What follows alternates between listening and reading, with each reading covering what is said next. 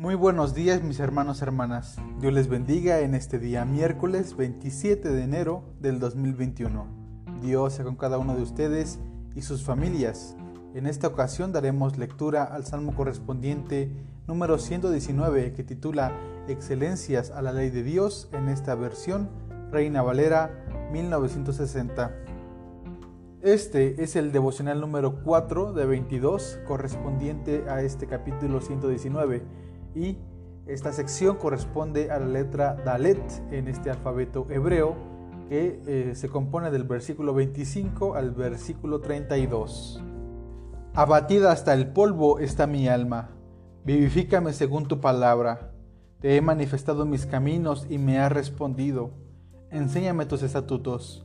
Hazme entender el camino de tus mandamientos para que medite en tus maravillas.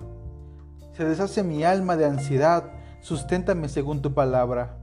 Aparta de mí el camino de la mentira y en tu misericordia concédeme tu ley. Escogí el camino de la verdad, he puesto tus juicios delante de mí. Me he apegado a tus testimonios, oh Jehová, no me avergüences. Por el camino de tus mandamientos correré cuando ensanches mi corazón.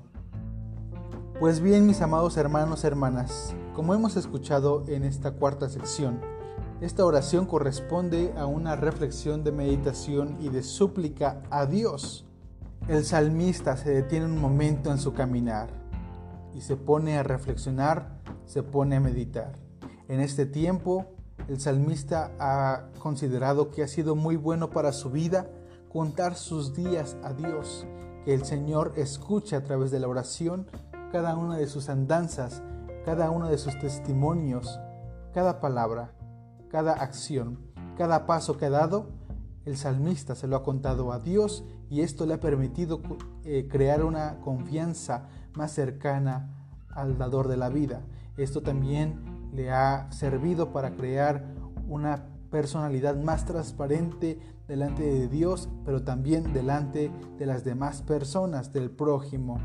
Si nosotros, hermanos y hermanas, nos detenemos un breve momento para lograr identificar el corazón o el sentido de esta cuarta sección correspondientes a Dalet, basta con que observemos rápidamente que hay palabras que se repiten. Por ejemplo, palabra y camino, que nos da a entender que en cada uno de nuestros pasos, en cada uno de nuestros senderos o en cada uno de nuestros caminos, la ley de Dios, su palabra o su ley debe de estar considerada.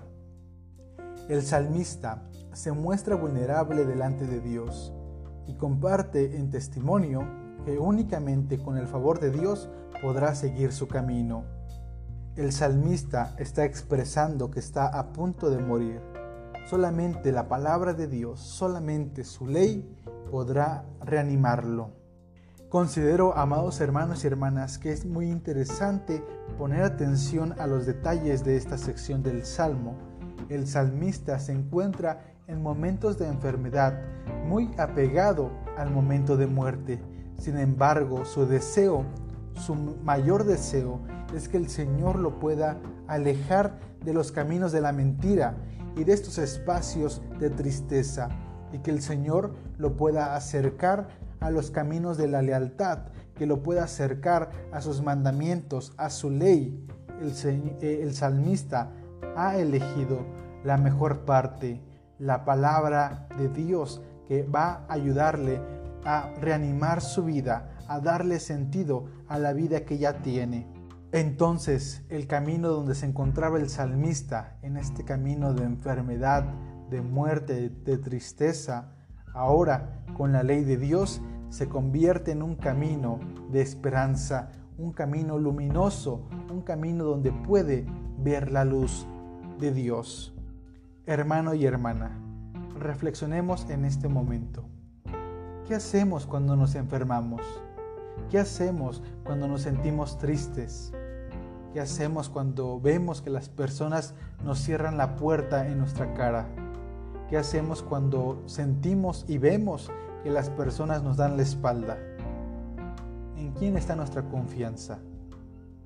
Acerquémonos a la palabra de Dios, acerquémonos a su ley, acerquémonos a su mandamiento porque estos nos ayudarán a comprender mejor las cosas, nos van a ayudar a comprender mejor nuestra realidad y podremos actuar de manera diligente buscando el amor de Dios en todo momento, buscando su misericordia.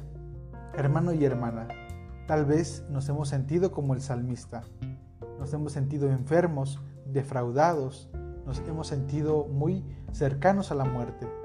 Sin embargo, el Señor y su palabra está con nosotros. Es la confianza que nos genera poder platicar con Dios a través de la oración. Dios te bendiga, Dios sea contigo.